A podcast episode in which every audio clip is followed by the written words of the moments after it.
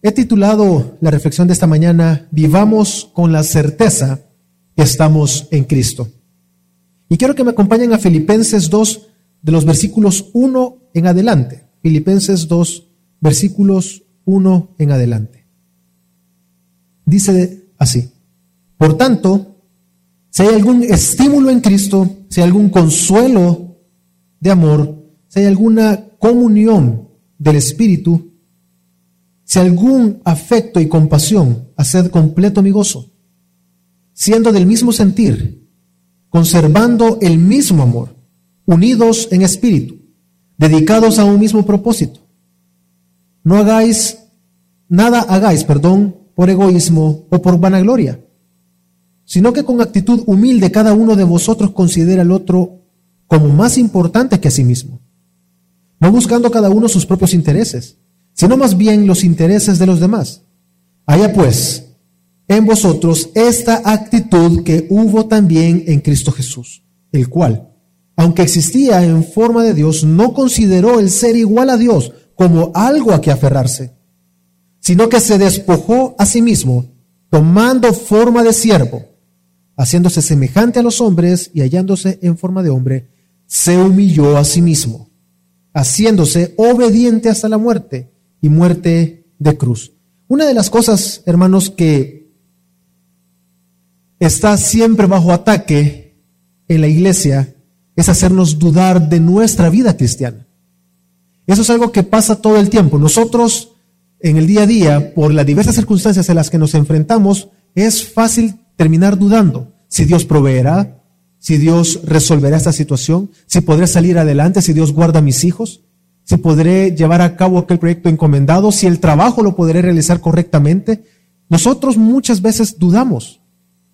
Y es prácticamente parte de nuestra naturaleza el hecho de dudar. Sin embargo, tenemos una certeza, que estamos en Cristo. Cada uno de nosotros nos debemos a Dios. Y Él guarda nuestras vidas. Satanás ataca constantemente la verdad del Evangelio que hemos creído a tal punto de llevarnos a dudar, lo que causa estragos a la iglesia, cuando usted y yo dudamos de la palabra, eso se, sería, se traduce en el cuerpo de Cristo que no podemos ir en un mismo propósito, no podemos caminar humildemente, no podemos velar por los demás. Nos volvemos egoístas y arrogantes. Y usted debe de entender, hermano, que Satanás, el mundo y nuestro propio pecado trata de hacernos dudar. Ataca la verdad que hemos creído. Satanás mismo, cuando se acercó para tentar al hombre, se acercó a Eva, lo que hizo fue plantar una duda en el corazón, una duda contra la verdad que Dios había hablado. Y entendemos que el hombre pecó y por ese pecado entró al mundo. Entonces, nos damos cuenta lo terrible del pecado. Desde el inicio de la creación del hombre, lo que Satanás quiere hacer es dividirnos, separarnos a nosotros de Dios, que dudemos de Dios. Ciertamente nuestro Señor Jesucristo está firme amándonos constantemente y vemos su amor todo el tiempo. El problema no es que Él nos deja de amar, el problema es que nosotros dudamos de Él y luchamos en contra de eso. La iglesia de Filipenses era una iglesia que por lo que leemos en el, en el contexto de la carta, si leemos toda la carta, entre las múltiples situaciones que estaban sufriendo, entre los múltiples ataques que ellos tenían, uno de ellos era la división. Había división en medio de ellos. Y Pablo habla a ellos tratando de afirmar que estaban en Cristo. Pablo escribe a ellos para que tengan esa certeza de vida, que ellos ahora están en Cristo y que deben de estar unidos. Están unidos a Dios por medio de Cristo y ahora deben de estar unidos como iglesia para que teniendo esta seguridad, para que ellos, estando seguros de que están en Cristo, ellos puedan vivir de una manera. Y es lo que vamos a tratar de ver en esta mañana. Que ellos puedan vivir en unidad, que puedan vivir en humildad y velando por los demás. Y haciendo esto teniendo ese gozo de que están obedeciendo la palabra de Dios. Y deben de considerar a Cristo como el ejemplo que ellos deben de seguir, pero también comprendiendo de que ahora porque están en Cristo ellos, Dios mismo los capacita para seguir los pasos de nuestro Señor Jesucristo. Y es por eso que esta mañana también quiero que nos convenzcamos, hermanos, que estemos seguros, que tengamos la certeza de que por cuanto nosotros estamos en Cristo podemos vivir en comunión con Dios, con nuestros hermanos, siguiendo el ejemplo de Jesús. Y la porción que nosotros acabamos de leer nos lleva primero a ver esa unidad que tenemos en Cristo, la seguridad de estar en Cristo. La invitación que Pablo está haciendo al inicio del capítulo 2 que acabamos de leer es una unidad que es únicamente posible a través de Cristo Jesús y que está siendo impartida y es impartida a nosotros por medio de su Espíritu Santo. Pero es interesante ver cómo dice y cuál es la característica que da. Y es que debemos tener un mismo sentir y conservando el mismo amor. Hermanos, tener un mismo sentir entre nosotros realmente es difícil. Nosotros con prontitud muchas veces separamos nuestro corazón de nuestros hermanos. Muchas veces nos quedamos con un mal testimonio de alguien con mayor prontitud que con algo bueno de alguien. Este mismo sentir está hablando de una unidad espiritual, es decir, en Cristo. Usted y yo debemos estar en Cristo para poder tener ese mismo sentir. Si no, no es posible. No podríamos caminar, no podríamos estar acá. Hoy estamos acá hombro a hombro siendo edificados. ¿Cómo es eso posible? ¿Cómo es posible que un, domingo por la mañana en todo el mundo millones de personas tengan ese mismo sentir? Hoy es el día de ir y congregarme. ¿Cómo es eso posible? Solamente en Cristo.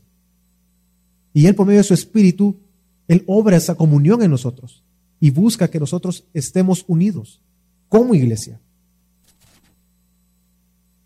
Entonces, algo que no debemos de dudar es que entre los creyentes siempre van a haber desacuerdos. El problema, hermanos, es que nos dejamos guiar, y no debe de ser así.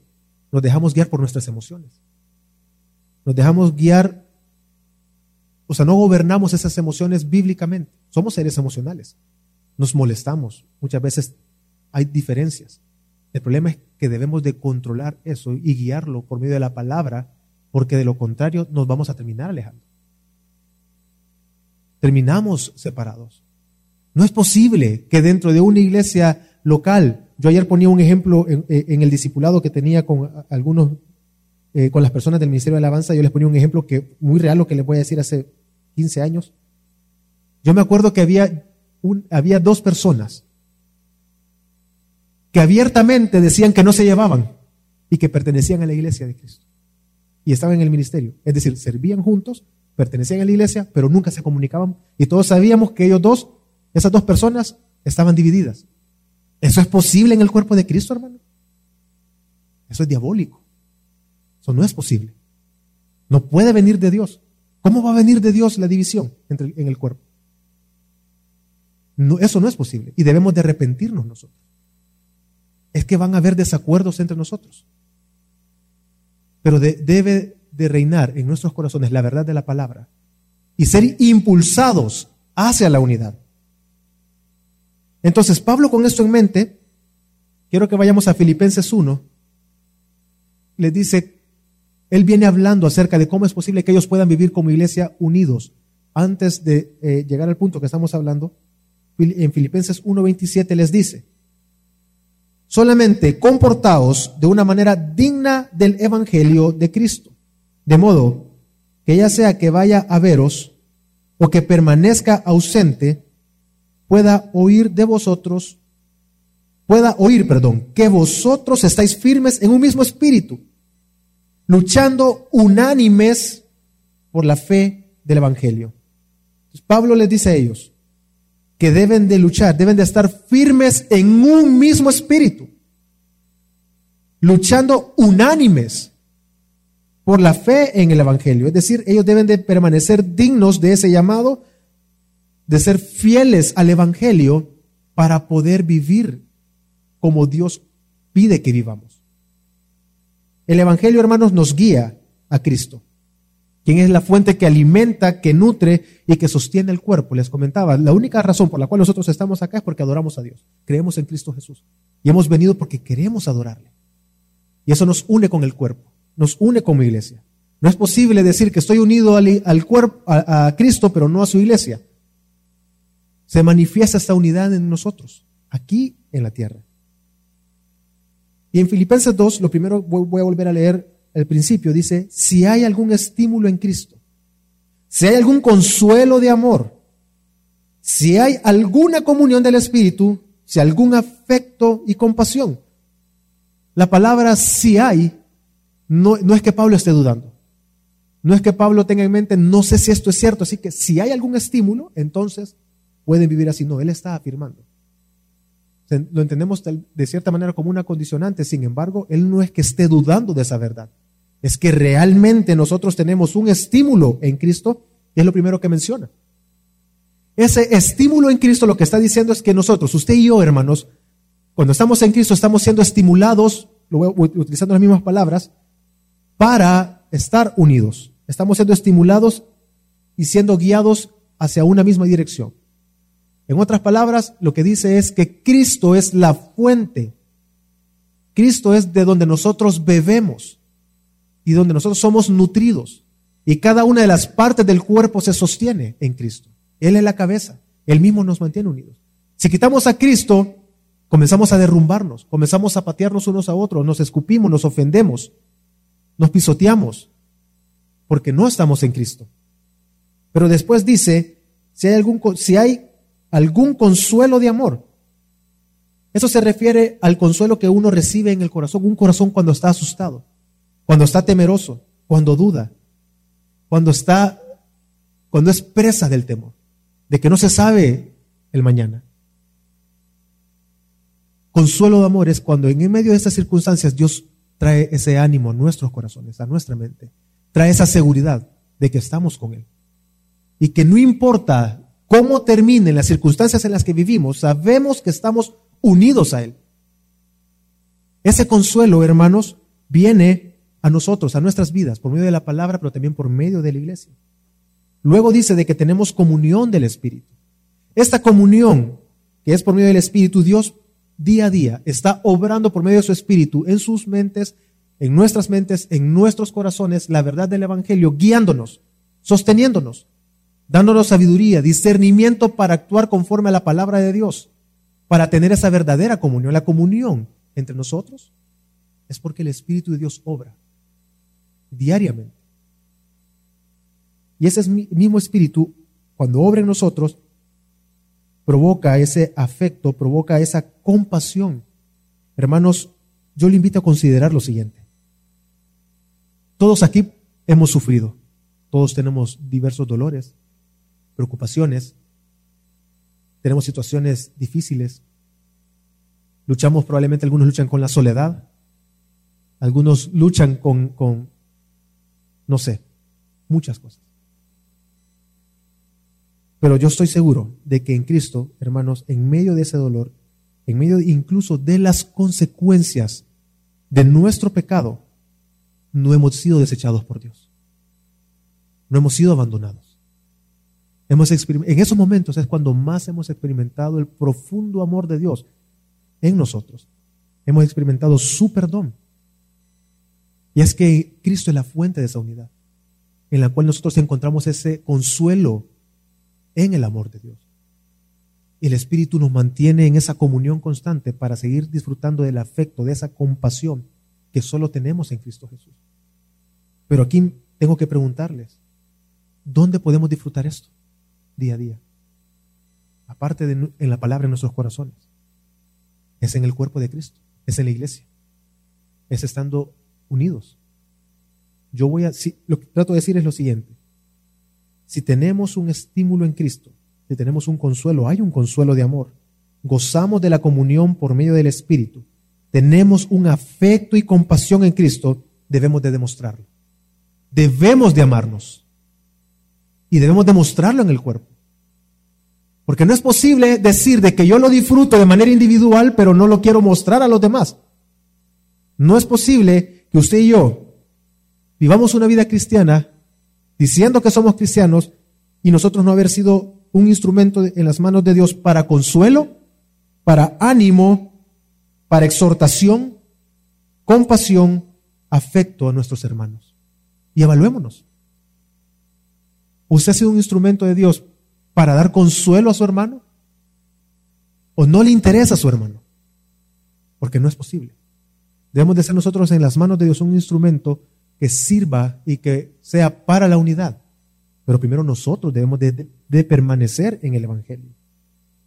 Entonces en el cuerpo de Cristo es que nosotros podemos disfrutar de este amor, de este consuelo, del afecto, de la compasión, de la verdadera comunión. Y Pablo con esto en mente entonces viene y dice, y entendiendo que estamos unidos en Cristo, pasa a hablar de cómo debemos de vivir entre creyentes. Pablo pide a cada uno de ellos que procuren la unidad, siendo humildes y buscando los intereses de los demás antes que los intereses propios. Dice Filipenses 2, 2. Haced completo mi gozo, siendo del mismo sentir, conservando el mismo amor, unidos en el espíritu, dedicados a un mismo propósito. Es interesante cómo Pablo comienza diciendo, haced completo mi gozo. En toda la carta vamos a encontrar ese llamado, de que debemos de, de gozarnos. Y es curioso cómo él dice, como creyente, como alguien que Dios le encomendó llevar a cabo el Evangelio y predicar, cómo su gozo se está completando al ver que sus hermanos, la iglesia, está viviendo de manera bíblica, obedeciendo la palabra de Dios.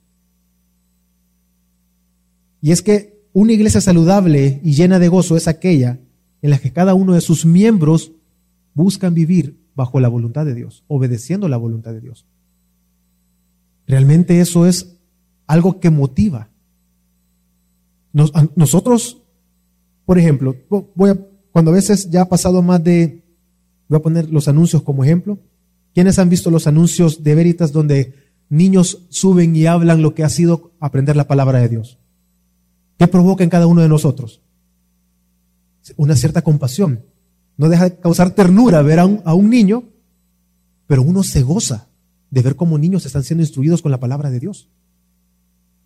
Eso genera gozo. Es que vivir conforme a la palabra de Dios genera gozo en la iglesia. Y genera un ambiente saludable entre nosotros. Porque estamos viviendo conforme a la palabra de Dios. Y en lugar de andar buscando lo que nos interesa solo a nosotros, también comenzamos en amor a buscar los intereses de los demás. Y Pablo dice que a él le llena de gozo. Completen mi gozo. Hagan completo el gozo. Así que hermanos, luchemos todo el tiempo en contra de nuestro orgullo, en contra de nuestro egoísmo, para que eso sea así, para que usted y yo seamos una iglesia local llena de gozo, que nos gocemos en la palabra. Pero ¿cómo? Lo primero que menciona es la unidad. Si vamos al pasaje y volvamos a Filipenses 2, siendo de un mismo sentir, conservando el mismo amor, unidos, unidos en un espíritu, es decir, unidos en espíritu, dedicados a un mismo propósito. Si hay algo que constantemente se lo dije al inicio, que está bajo ataque es la unidad en el cuerpo de Cristo. Todo en el mundo, en nuestro corazón, lo que tratan de hacer el pecado en nosotros es dividirnos, separarnos de Cristo y separarnos de la iglesia. Hermanos, no creo que haya nada peor que la división entre los creyentes. Y pongo este ejemplo, trato de, voy a tratar de ser lo más claro posible y voy a tratar de matizarlo bien. Cuando nosotros evangelizamos a alguien, cuando predicamos la palabra de Dios y esa persona por gracia, Dios por medio de su espíritu y el evangelio, bien trazado, lo trae a sus pies y la persona se humilla delante de Dios y reconoce sus pecados y Dios lo salva. Cuando viene no solamente se encuentra a qué iglesia congregarme, sino que encuentra múltiples denominaciones y dice cuál de todas esas será la verdadera iglesia. Y hay una situación ahí. Y ve, y algo terrible es que muchas veces, y pasa en la iglesia latinoamericana, y es de vergüenza para el mundo, que hay divisiones entre las iglesias. Y las denominaciones, unas como que no sé, como que hay enemistad entre las diferentes denominaciones. ¿Cuántos han notado eso? Ahora bien, por eso le digo, quiero matizarlo. Tiene cierta lógica desde esta, desde esta perspectiva. ¿Qué es lo que Dios, qué es lo que Satanás está atacando? Nuestra unidad. ¿De dónde surgen los falsos maestros? De la iglesia. Hay personas que se llaman a sí mismos pastores y maestros, apóstoles, pero esos realmente pertenecen a la palabra, son hijos de Dios, cuando están enseñando mal y lo que quieren es engañar a la iglesia, no son hijos de Dios. Son contrarios a la iglesia. Entonces sí es necesario identificar a esas personas que lo que quieren es dividir y pervertir la iglesia desde dentro. Seamos sabios, seamos astutos, veamos cómo Satanás obra en medio nuestro, que toma lugar con prontitud y ventaja para mostrar una iglesia dividida. Hace años, yo estaba en el colegio, recuerdo una persona me dijo, yo eh, estaba hablando, estábamos hablando de la palabra de Dios con varios, con esta persona, y esta persona dijo, es que, ¿sabes por qué yo no creo en tu Dios? Porque ustedes los cristianos, cuando ven a alguien que está en el piso, lo hunden más. Ella estaba demandando una acción social o una, un comportamiento moral bueno para con otra persona. hasta cierto punto de vista tenía razón. Lo que trato de resaltar con eso es que no hay nada peor para el mundo que mostrar una iglesia dividida, mostrar creyentes que están divididos y que nosotros, entendiendo la verdad, demos lugar a la división en nuestro corazón. Porque no puede haber algo más diabólico que eso. Usted y yo, hermanos, debemos de luchar para permanecer unidos a pesar del pecado de mi hermano. En el mundo las personas se asocian por afinidad, si me cae bien o no, si no me cae bien simplemente no le hablo y me alejo. En el cuerpo de Cristo no podemos hacer eso. Yo debo de buscarlo intencionalmente para tener una relación con usted. Sé que usted me puede ofender, así como sabe que yo lo puedo ofender. Pero cuando pase eso, ¿qué debemos de hacer? Perdonar, amar, buscar la unidad por medio de la palabra y no guardar resentimiento ni rencor en el corazón. Porque no puede haber algo más diabólico que eso, porque eso Satanás lo ha querido hacer y lo va a intentar y va a seguir haciéndolo y buscando hacerlo. Pero nosotros debemos de permanecer unidos en armonía en Cristo Jesús. La unidad en Cristo, esta unidad espiritual, lo que nos será lo que nos llevará a tener una armonía, una aceptación entre creyentes a pesar de nuestros pecados, a pesar de nuestras diferencias. Y aquí le pregunto, Hermano, ¿usted está dejando que sus diferencias lo dividan de los demás? ¿O está procurando vivir principios bíblicos con sus hermanos con el propósito de glorificar a Dios? Pastor Javier predicaba la semana pasada y cuando hablaba acerca de la amistad, él decía algo que creo que podemos decir acá. Lo invito, si no ha escuchado la prédica, que, que pueda escucharla. Que el propósito por el cual Dios nos da amigos, o sea, en Cristo, es para que cada uno de nosotros busquemos en pureza y en santidad vivir para que los propósitos de Dios se cumplan en nuestras vidas, para que podamos vivir como Dios quiere que vivamos. Así que, hermanos, seamos celosos con la unidad. Seamos personas que buscamos, velamos y defendemos a capa y espada y con celo la unidad entre nosotros. Pero también la palabra de Dios nos pide que seamos humildes. Dice Filipenses 2.3, nada hagáis por egoísmo o por vanagloria, sino con una actitud, perdón, sino con actitud humilde. Cada uno de vosotros considera al otro como más importante que a sí mismo.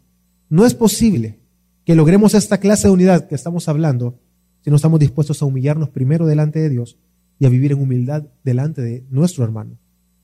No es posible que nosotros tengamos esa unidad, si no reconocemos la necesidad que tenemos de Dios, porque no vamos a poder reconocer la necesidad que tengo de mi hermano, porque yo lo necesito usted. Nosotros no necesitamos.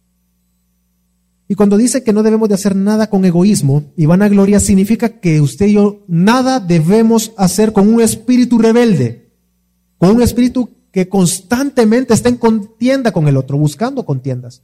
Hermanos, no seamos maliciosos. Muchas veces nosotros somos maliciosos y pensamos mal y vemos todo con una perspectiva maliciosa con la otra persona. No podemos vivir así entre nosotros, sino con amor, viendo bíblicamente a nuestro hermano, la obra de Dios primero y delante, porque Dios está obrando en mí, es un pecador, yo soy pecador, pero Dios está obrando en ambos y Dios nos mantiene unidos por medio de su palabra. Así que, hermano, consideremos y preguntémonos, ¿cómo es posible la unidad entre creyentes si tan solo nos buscamos, nos dedicamos a satisfacer nuestros propios deseos, nuestras propias necesidades.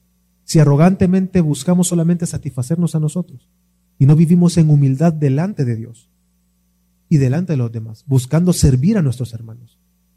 Quiero que me acompañe a Juan 13, del 12 al 15. Juan 13, del 12 al 15. Dice, entonces, cuando acabó de lavarle los pies, tomó su manto y sentándose a la mesa otra vez, les dijo, ¿sabéis lo que os he hecho? Vosotros me llamáis maestro y señor, y tenéis razón, porque lo soy. Pues si yo, el maestro, el señor y el maestro, os lavé los pies, vosotros también debéis lavaros los pies unos a otros, porque os he dado ejemplo para que como yo os he hecho, vosotros también hagáis. Hermanos, veamos el ejemplo de Jesús, quien con humildad sirvió a los demás. Usted y yo no podemos ser arrogantes. No reconocer que necesitamos a nuestros hermanos. Y buscar servir. ¿Cuántos vienen a la iglesia pensando qué voy a recibir? Y muy poco tenemos el pensamiento, ¿qué es lo que yo voy a darle a mi hermano? ¿Cómo voy a servir a mi hermano? ¿Cómo voy a mostrar amor a mi hermano ahora que lo veo? ¿Cómo durante la semana me preocupo y muestro amor por mi hermano? Debemos de ser humildes, debemos de humillarnos y seguir el ejemplo de Cristo. Nuestro llamado es a servir a los demás y esto implica que seamos personas humildes, dispuestos a morir a nosotros mismos, a orar por los demás, menguar para que Cristo se vea en nosotros. Hermanos, ¿somos capaces de resaltar las virtudes de nuestros hermanos? Cuando vemos a nuestro hermano, ¿qué vemos? ¿Vemos sus defectos? ¿Resalta su pecado? ¿O vemos sus virtudes? Vemos aquellas cosas y valoramos aquellas cosas en las que son buenos. Quiero que entienda que Dios nos ha dado dones a todos. Dones distintos, todo. Eso no es, eso no es no es que algunos tienen dones y otros, sino todos tenemos dones porque el Espíritu de Dios a todos nos entrega dones. Eso quiere decir que entre todos nos debemos de servir. Debe haber un servicio mutuo. Y yo debo de valorar y tiene que tener un gran peso para mí ese don que Dios ha puesto en usted. Y yo debo de valorarlo y dar gracias a Dios por ese don. Y así cada uno de nosotros debemos de valorar las virtudes de los demás. No relacionarnos con malicia, sino ver en amor las virtudes de nuestro hermano. Hermano, debemos de entender que necesitamos a nuestro hermano. No nos veamos simplemente como compañeros. Que uno llega como en un salón de clases, se sienta y tal vez uno llega y son compañeros de clases. No, nosotros no somos compañeros, somos hermanos. Somos hermanos en Cristo. Nos debemos unos a otros, velamos mutuamente, no nos dejamos solos, caminamos juntos. Debemos de amarnos. Eso implica, hermanos, lo siguiente, que usted y yo nuestro llamado es a mostrar interés por los demás, a preocuparnos por los demás, tener un cierto interés por las necesidades de nuestros hermanos. Dice Filipenses 2.4. Filipenses 2.4. Podemos volver a Filipenses, hermanos. Filipenses siempre el capítulo 2, dice de la siguiente manera. No buscando cada uno sus propios intereses, sino más bien los intereses de los demás. Hermanos, si hay algo con lo que luchamos constantemente es contra nuestro egoísmo. Somos prontos muchas veces para demandar de los demás, que los demás se preocupen por nosotros. Pero no nos evaluamos y no nos damos cuenta que muy poco nos preocupamos por los demás. Queremos siempre que las personas estén pendientes de nosotros, pero nosotros muy pocas veces velamos y buscamos a los demás. No puede ser así. Así como yo espero que mi hermano se preocupe por mis necesidades, yo debo de preocuparme por las necesidades de mi hermano. El humillarnos ataca nuestra arrogancia. Y no estamos dispuestos muchas veces a, a vivir o ser humillados. Cuando hay cosas buenas, nosotros hasta sacamos el pecho. Nos molestamos cuando alguien roba una idea que nosotros dimos y que resultó y era buena. Pero cuando hay algo que nos, lo que, lo que menos queremos es sentir vergüenza, sentirnos como menores, inferiores, humillarnos delante del otro y servir al otro. Muchas veces las personas, las personas se sienten bien cuando son servidos y cuando están en posiciones que les permite que los demás les sirvan. Pero Dios mismo dijo, que cada uno de nosotros debemos de, si queremos ser grandes en el reino de los cielos, debemos de qué? Servir, preocuparnos por los demás, amar a los demás. Cuando nosotros nos damos cuenta cada vez más de la gracia de Dios en nuestras vidas, esa arrogancia se derriba, porque vemos nuestro pecado. Vemos la terquedad con la que nosotros pecamos, pero Dios por gracia nos ha perdonado. Y es ahí en ese momento cuando cada uno de nosotros comenzamos a entender cómo Dios nos ha perdonado, cómo Dios nos ama, cómo Dios vela por nosotros, entonces yo debo de amar y velar lo que Dios ama. Pongo un ejemplo. Es como agarrar en un estado financiero o un, cálculo financiero donde yo voy a tomar los intereses de los demás. Agarro los intereses de ellos, los pongo en mi balance como parte de mi deuda, digamos, o parte de, mis propósitos. Agrego mis intereses, que los pongo inferior, como inferior, y que cuando yo los sume, en lugar de dar un saldo rojo, me da un saldo verde, positivo, de ganancia. Las preocupaciones, los intereses de los demás, lo que lo los intereses de los otros, los pongo de mi lado y el resultado, en lugar de ser una pérdida, es una ganancia. ¿Qué haríamos nosotros? Vamos hacia esa dirección. Porque yo quiero ganar. Hermanos, cuando nos preocupamos unos por otros, realmente ganamos. Es de ganancia. Hay gozo en nuestro corazón. Pero ¿qué es lo que pasa? Que lo vemos a la inversa. Porque la lógica humana nos lleva de esa manera. De que si yo me preocupo por alguien más y a puras penas puedo con mis propias cosas, yo me estoy cargando de más y me cuesta caminar porque me cuesta preocuparme por mí mismo. Hermanos, no seamos egoístas. No seamos arrogantes. Eso sería falta de humildad y el texto nos está diciendo seamos humildes. Veamos los intereses de los demás como nuestros. Es decir, preocupémonos por ellos y vayamos detrás de ellos para poder glorificar a Dios. Dice la palabra de Dios en Mateo 19, 19, no lo busque, amarás a tu prójimo como a ti mismo. Así que mientras más conscientes nosotros seamos del sacrificio de Cristo, lo que Cristo hizo para salvar a mi hermano, mientras más conscientes somos de la obra de Dios en mi hermano, yo veo a mi hermano como hijo de Dios, cómo Dios lo salvó y cómo Dios obró la salvación en él, entonces yo voy a amar más a mi hermano, porque yo estoy siendo consciente y valoro, no, es que Dios salvó a mi hermano. Dios obró, ¿cómo no voy a yo amar a mi hermano? y entregarme por Él. Pero podríamos preguntarnos si nosotros luchamos constantemente con la arrogancia, nos cuesta mantener la unidad, peleamos con nuestra arrogancia para no humillarnos, muchas veces no buscamos los intereses, pero debemos de hacerlo. Es decir, nuestro llamado es gozarnos en buscar la unidad, gozarnos en ser humildes y gozarnos en velar por los demás. ¿Cómo es esto posible en nuestras vidas? ¿Cómo podemos vivir de esa manera? Y volvemos al punto inicial. Debemos de tener la certeza que estamos en Cristo. Pero esto cómo es posible? Considerando a Cristo Jesús, que en Él tenemos todo lo que necesitamos para poder vivir la vida cristiana. Y Pablo con eso en mente es que dice en los versículos 5 en adelante, haya pues en vosotros esta actitud que hubo también en Cristo Jesús, el cual, aunque existía en forma de Dios, no consideró el ser igual a Dios como algo a que aferrarse, sino que se despojó a sí mismo tomando forma de siervo, haciéndose semejante a los hombres, y hallándose en forma de hombre, se humilló a sí mismo, haciéndose obediente hasta la muerte y muerte de cruz. Pablo nos ha exhortado a buscar la unidad. Pero lo que está diciendo acá es, así como Cristo tuvo esa actitud, nosotros, usted y yo, debemos de tener esa mentalidad, esa actitud de humillarnos. La humildad de Jesús, hermanos, es notoria cuando toma forma de hombre a pesar de que es Dios. Jesús, quien es Dios y quien participa de la naturaleza divina, se humilló. ¿Cómo? Uniéndose a usted y a mí en nuestra naturaleza. Toma forma humana aquel Dios que creó el tiempo, el espacio, estableció las leyes naturales, tanto de vida y de muerte.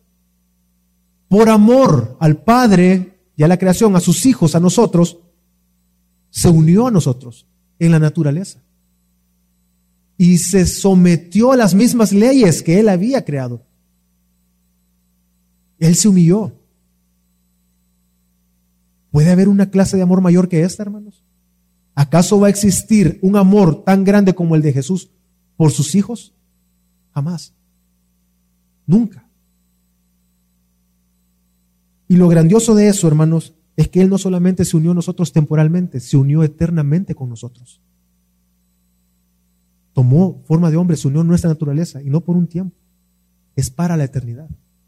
Cuando Él venga por segunda vez, dice el texto de que así como lo vimos que se fue, Él volverá. Cristo volverá por segunda vez. Vamos a poder reconocerlo. En Apocalipsis dice que el Hijo del Hombre descenderá. Debemos de entender de que Dios se unió a nosotros por amor al Padre, por, por amor a nosotros, pero Él vivió en obediencia. Y Jesús no solamente vivió en esta tierra y no vivió de manera arrogante, entendiendo que era Dios, no. Acabamos de leer un pasaje donde lavó los pies de sus discípulos. Él se entregó, entregó su vida, y no solamente en la cruz, me refiero literalmente su vida, sino se entregó a sí mismo. Él animó a sus hermanos, a los discípulos. Él los exhortó cuando tenía que exhortarlos. Él los alentó le dio el Espíritu Santo, les enseñó cómo vivir la vida cristiana y a depender de Él. Él se unió a nosotros. Y usted y yo, el llamado que vemos que hace el apóstol Pablo a nosotros es, sigamos el ejemplo de Jesús. Quiero que entienda que ni usted y yo podemos imitar el sacrificio o a Jesús no lo podemos imitar en cuanto a su obra, porque solamente Él es Dios puro y santo. Si aunque yo muera por todos ustedes, yo no voy a salvar sus almas. Es Cristo Jesús quien salvó nuestras almas. Eso no lo podemos imitar, pero sí podemos imitar la mentalidad que Él tuvo y el temor que Él tuvo para con el Padre.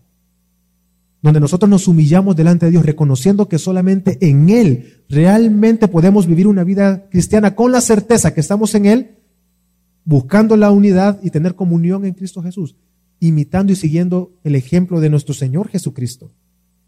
Debemos de tener esa actitud. Jesús dijo en Juan 4, 4:34. Jesús les dijo, mi comida es hacer la voluntad del que me envió y llevar a cabo su obra. Cristo mismo viene y dice, mi, mi objetivo de estar acá es cumplir la voluntad del Padre. Nuestro llamado es cumplir la voluntad del Padre. Y en Cristo tenemos lo necesario para hacerlo, porque Él ya murió en la cruz por nosotros. Y quiero que vayamos a Filipenses 2 para concluir del 9 al 11. Vamos a leer los versículos 9 y 11 y quiero hacer una invitación a todos los que estamos acá. Dice, por lo cual Dios también lo exaltó hasta lo sumo, es decir, Cristo mismo se humilló y el Padre lo exaltó, porque Él vivió en perfecta obediencia aquí en la tierra, como hombre, y viviendo en perfecta obediencia hasta la muerte en la cruz, el Padre lo exalta lo exalta a los sumo, y le confirió el nombre que es sobre todo nombre, para que en el nombre de Jesús se doble toda rodilla, de los que están en el cielo y en la tierra, y debajo de la tierra, y toda lengua confiese que, que Jesucristo es Señor, para gloria de Dios el Padre. Si usted nos visita por primera vez, ese texto nos está mostrando una realidad ineludible para todos. Un día todos, absolutamente todos, doblarán las rodillas. Y van a ver a Jesús. Y van a reconocer que Jesús es Dios. Pero ahora bien, unos reconocerán y será demasiado tarde, será para condenación eterna, porque en esta vida fueron tan arrogantes y rebeldes de no, de no reconocer a Jesús como Dios, sin entender, a pesar de las advertencias de la palabra de Dios, que serán desechados y enviados a castigo eterno. Si usted está acá, pídale a Dios que le dé arrepentimiento, porque Dios lo ha traído para escuchar la palabra de Dios. Es mejor que nos humillemos delante de Cristo en esta vida y que delante del mundo nos vean como torpes, que nos vean humillarnos como personas que el mundo nos desprecia a los creyentes, es mejor aquí en esta tierra ser humillados por el mundo y nosotros humillarnos delante de Dios que en la eternidad ser humillados por Dios. Porque toda rodilla se va a doblar. Hermanos, y cada uno de nosotros los que estamos acá, debemos de anhelar este día. Vivamos anhelando este día. Cristo vendrá por segunda vez. Anhelemos ese día donde nuestras rodillas se van a doblar delante de Dios y lo van a exaltar, pero no para muerte eterna, sino para vida eterna. Y día a día usted debe de anhelar con todo su corazón, con toda su mente, ese, ese, ese día cuando Cristo Jesús venga. Y debe de vivir buscando y anhelando a Cristo Jesús. Pero ¿cómo lo mostramos en el día a día? Usted demuestra su anhelo cuando busca la unidad, cuando busca vivir humildemente, cuando se preocupa por los hermanos, pero eso no es posible si usted no se integra a su iglesia local. No puede decir o no puede venir los domingos solamente irse temprano y despreocuparse después de todos sus hermanos. Debe de integrarse. ¿Cómo es posible que disfrute del amor de Dios lejos del cuerpo de Cristo? Eso no es posible. Si anhelamos y debemos de anhelar que Cristo venga, debemos de vivir como Cristo quiere que vivamos. Debemos de amar a nuestros hermanos. Debemos de ser personas que buscamos consolar a nuestros hermanos, vivir bajo principios bíblicos y procurar orar por nuestros hermanos, animar a nuestros hermanos, exhortarlos, velar por ellos. Así que mi invitación, hermanos, es que usted tenga la certeza que por cuanto está en Cristo, puede vivir en comunión con Dios, con sus hermanos, siguiendo el ejemplo de Jesús. Oremos.